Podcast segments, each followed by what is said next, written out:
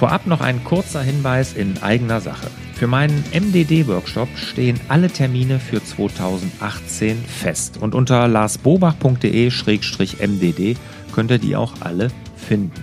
Ja, und in diesem exklusiven MDD-Workshop erarbeite ich gemeinsam mit dir ein ganz individuelles MDD Selbstmanagement Board, also dem Navi fürs Leben, so nenne ich das ja. Also jeder geht dahinter mit einem eigenen Navi fürs Leben raus. Und das war ja schon ein paar Mal und der Michael, der hat dazu mal gesagt, und ich zitiere ihn hier, der MDD-Workshop ist mehr als ein Seminar. Bei mir hat es echt gewirkt, wofür ich Lars von Herzen dankbar bin. Ich werde immer klarer und bin immer noch geflasht. Ja, Michael, vielen Dank dafür.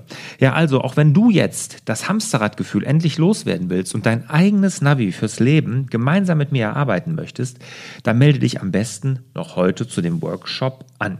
Die Teilnehmerzahl ist begrenzt, daher sei schnell und wie gesagt, alle Infos unter larsbobach.de-mdd. Hallo und herzlich willkommen zu einer neuen Folge von Frag Lars. Heute zum Thema GoodNotes mit PDFs, GoodNotes aber auch beim Übertragen auf ein anderes iPad und GoodNotes im Splitscreen-Modus. Und fangen wir mal mit der ersten Frage direkt an. Die erste Frage kommt vom Thomas. Der Thomas nutzt GoodNotes beim Baustellentermin, wo er viele Fotos macht, diese in GoodNotes hinzufügt und dann handschriftlich was da reinschreibt. Und seine Frage ist, warum, wenn ich das exportiere und mehrere Fotos in einem Dokument habe oder auf einer Seite bei GoodNotes, dann wird das so groß, dass ich das per E-Mail gar nicht mehr verschicken kann, das PDF hinterher. Ne?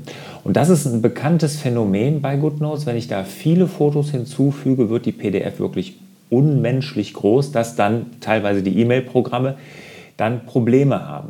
Ja, also das kann man zurzeit leider noch nicht lösen. Ich weiß, ich bin ja mit GoodNotes in Kontakt, die haben das auf dem Schirm, dass das besser wird. Und dass in der zukünftigen Version das dann auch so ist, dass die PDFs dann auch wirklich runtergerechnet werden und nicht mehr da etliche Megabytes an Größe haben.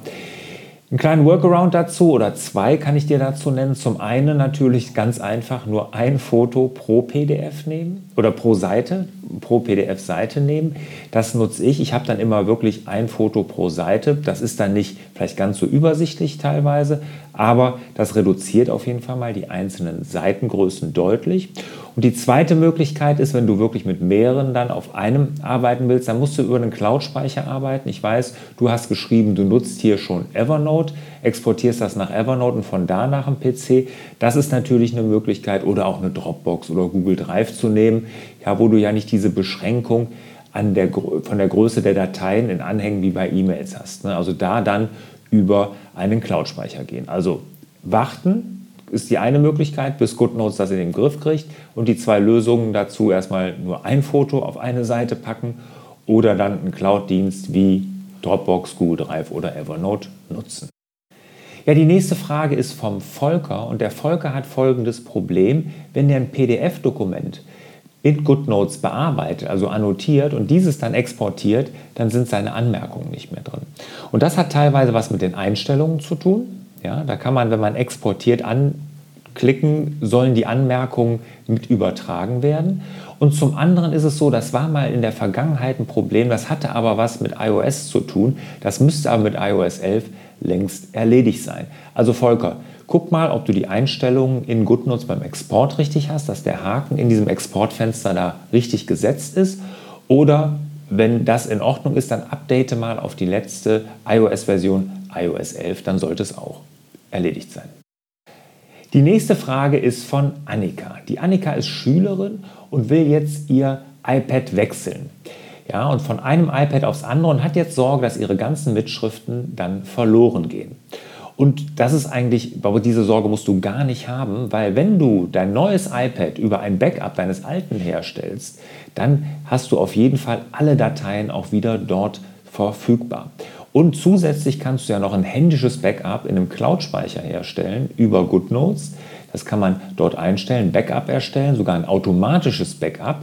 Und dort liegen die Dateien dann so, dass du auch mit einer neuen GoodNotes-Version, auch mit einem anderen oder fremden iPad sogar, die wieder einlesen könntest.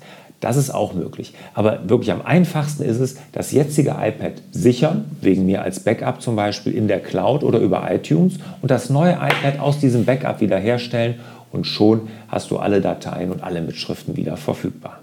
Ja, und die letzte Frage kommt von der Marie und die bezieht sich auf GoodNotes und Splitscreen. Und ihr Wunsch ist es, dass sie GoodNotes sozusagen zweimal öffnen kann und zwei unterschiedliche Notizbücher sich im Splitscreen angucken kann. Das eine Notizbuch links, das andere rechts, dann kann sie hier gucken, da arbeiten. Den Wunsch habe ich auch oft, funktioniert in GoodNotes leider zurzeit nicht. Und iOS 11 unterstützt auch nicht, dass man ein und dieselbe App zweimal öffnet. Ja? Das geht nicht. Wenn ich davor, vor dieser Herausforderung stehe, dann exportiere ich mir genau die Seite immer zum Beispiel in Dateien, ne, in, diesem, in die Datei-App, öffne die auf der einen Seite und mache GoodNotes auf der anderen auf. Das ist ein bisschen kompliziert, aber erleichtert oft die Arbeit. Aber ich bin in Kontakt mit GoodNotes, dass ich denen nämlich sage, ich würde gerne zwei Notizbücher mir gleichzeitig anzeigen lassen. Vielleicht klappt es ja in der neuen GoodNotes Version 5.